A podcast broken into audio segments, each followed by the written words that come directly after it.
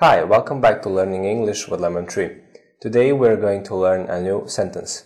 This question uh, Chinese waiters will often uh, ask foreigners when they come to their restaurant, do you want it spicy or not? But you will probably need this when you go abroad to another country. Let's have a look.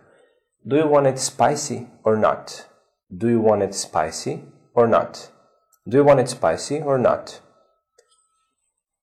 Do you do you want it spicy or not? Do you want it spicy or not? Spicy here is an adjective and it, and it describes food. Spicy means very hot. Uh, there are many spices in that food and it makes you feel a slight, mm, makes you have a slight burning feeling in your mouth. So spicy. Spicy. Do you want it spicy or not? Thank you for watching. See you next time. Bye.